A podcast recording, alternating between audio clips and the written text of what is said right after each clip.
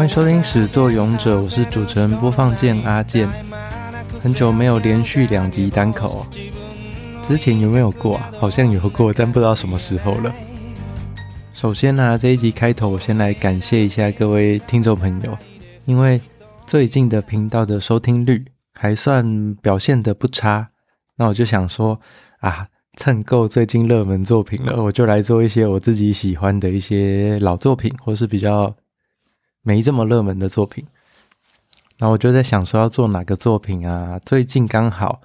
在看 IG 的时候，看到有一些朋友可能碰到他们的生活的转捩点，也许是他的身边有亲友离开了，又或者是他刚好碰到在转职待业中，或者是一些分手啊，碰到一些生活中比较低落的部分。于是我就想到了一部作品，是当年我在看的时候，我觉得对我来说蛮有鼓励效果、蛮激励我的一个作品。这部作品名字叫做《宇宙兄弟》。《宇宙兄弟》是小山宙哉这个作家做的作品，它是二零零八年开始连载的作品，是十六年前的作品了，所以非常久以前啦。他在那时候出来的时候，其实有得过这本漫画真厉害的奖，也是在前三名，非常强哦。然后在隔年，也在漫画大赏得到了第二名。这部作品的画风，其实你现在回去看会觉得有点老旧，因为他那时候就是采用比较偏青年漫的画法，像是有点普泽直树的感觉啊，怪物啊，或者是二十一世纪少年那种感觉。也有点像是《神之下》Kamino Shizuku 这个红酒的这部作品的画风。如果都没有看过这些的话，你就可以想象岛根作系列啦，就是那种不会很吸引人的画风，没有萌点。但是这一部的魅力是在当年它采用了比较少见的主题，航太的主题哦，航空相关的。大家知道，其实很多的男孩子都是。有这个宇宙人的梦想啊！小时候在写长大后要做什么的时候，很多人会写宇宙人，或者是也许我我小时候那个时代啦，我不知道现在的小朋友他们会写什么。但总之，我小时候的未来梦想，很多人会写宇宙人啊、老师啊，或者是总统啊之类的。另外，这部作品除了漫画之外哦，它在二零一二年也有改编成动画版本。然后它连续播了一年，那时候的动画是这样啊，它不是一个季一个季一篇的，那应该还是金阿尼早期的时候吧。那个时候动画都是，诶，哪一部作品大红，它就连续的一直做下去，不会有这种一段一段的把它做好的概念，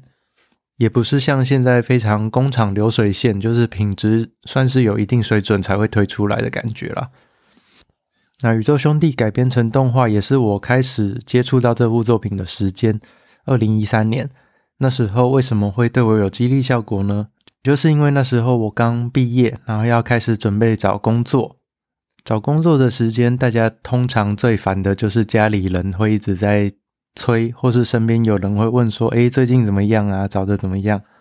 那那一段时间其实说长不长，回过头来看，其实。也才这么一两个月，两三个月，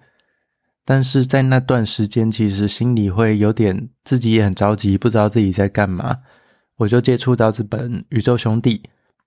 它里面很巧，也是有一点像在找工作啊。那我就开始介绍这部作品的剧情了。《宇宙兄弟》它的主题是用一对兄弟当主角，然后背景是 NASA，就是美国太空总署。这一对兄弟姓南坡，南坡兄弟他们从小一起看到了有点像是 UFO，就是飞碟的东西，之后他们就决定要一起当太空人。那弟弟呢，提前了一步先进去 NASA 了。里面的哥哥第一男主角叫南坡六太，他的真人版演员是小栗旬，所以他那时候其实也有因为演员的关系引起一些关注。那弟弟叫做南波日日人。是冈田将生在演出的。两个兄弟呢，先考上的是弟弟日日人，在故事开始的时候，其实他也已经训练快要结束了，要准备派去月球进行任务。哥哥其实，在前半段的故事就一直在挣扎，他到底要不要继续努力往这个宇航员的梦想去前进？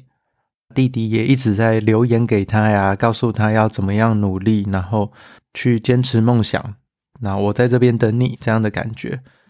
甚至他在太空也有传讯息回来，留言给他，跟他说话。剧情的前半段，我自己觉得很精彩的部分，就是他在考宇航员的。准备和里面的考试项目这些东西，其实我们平常不会接触到，所以也不知道它是真的假的啦。但是好看。那现在我回去看的时候，我会觉得，诶，怎么和另外一部作品《World Trigger》境界触发者它里面的考试有一点点像？那里面的考试项目就包含模拟测验啊，然后一些身体测验啊，那笔试什么的。中间也会有和其他的队友一起合作，那这些和队友之间的互动也很有趣。大家知道，其实宇航员最多的国家就是美国、俄国，那再来就是一些欧洲的国家。他们这些人，这部作品里面也都有这些各国之间不同的人的交流。那他也没有说通通都用日文，算是蛮合理的一个部分啦。这部作品这样子听起来好像没有太有趣，因为它画风跟剧情都偏得有点写实，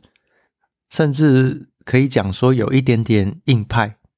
知识量偏高，然后画风也偏硬。但其实南波兄弟他们两兄弟都是很有幽默感的人，所以在剧情走的时候会觉得很有趣。然后像南波六太他自己就是一个爆炸头，所以他的外形从外形看起来。就非常的有喜感了。那弟弟日日人呢？虽然长得是个帅哥，然后身高也高，但是他脑袋好像有点问题。他会常常做一些奇怪的行为，像是他登陆月球表面的时候喊的第一句话是“牛奶”这种很诡异的事情。在看这部作品的时候，有一个很大的重点，就是他们两兄弟之间互相对彼此的支持。刚刚我有提到日日人对六太的鼓励和我走在前面等你的这两个部分，其实六太对日日人来说也是他从小的一个憧憬的目标，因为他是哥哥嘛，他一直相信他的哥哥绝对可以通过成为宇航员，他也觉得他哥哥其实是天才，他相信他哥哥。那六太觉得自己很平凡啊，然后做什么都失败啊，因为他像剧情一开始的时候他就。被人家，我忘记他是被人家给 fire 掉，还是他自己离职。反正他开始的时候也是刚好离职，然后要再找工作。那六太觉得自己是一个很普通的人，但是他实际上是可以同时做三件事情，不会混乱，头脑的逻辑和优先的排序非常清楚的一个人。那他也有很强的行动力和细节观察能力。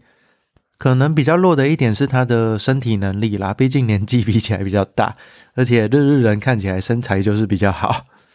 所以其实六太他的能力并不是不好，只是他可能自己没有太去发现去培养，但在这个考试过程中呢，其实不时可以看出来他会发挥出一些有亮点的、有光芒的特质，我想这也是我们每一个人。身上都会有的，所以这个部分也是很鼓励我们。这个作品里面几乎没有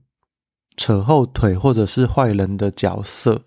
都是很正面，大家一起往目标前进的剧情。虽然他们在考宇航员的时候是有名额限制的，但其实他们在过程中也都是互相帮忙，没有那种在背后做小动作的情况。比较可惜的一点是。大家知道，就是阿健比较喜欢粉红色恋爱氛围，但这部作品虽然两个男主角都有女朋友，但是他们的感情线在这部作品里面，我自己觉得并不是被强调的，所以他的感情线基本上很淡，这也蛮奇怪的，因为在那个年代的作品，像安达充，他虽然也是画这种很硬派的故事，但是他的感情放得超级重。但是这一部《宇宙兄弟》，他基本上感情线就真的只有淡淡的，虽然有告诉大家他们是有 CP 的，也就这样子而已。《宇宙兄弟》这部作品，我基本上没有听过负评，我在网络上搜寻的时候也没看到什么负面评价，但很可惜的是，它也许是因为主题题材比较小众，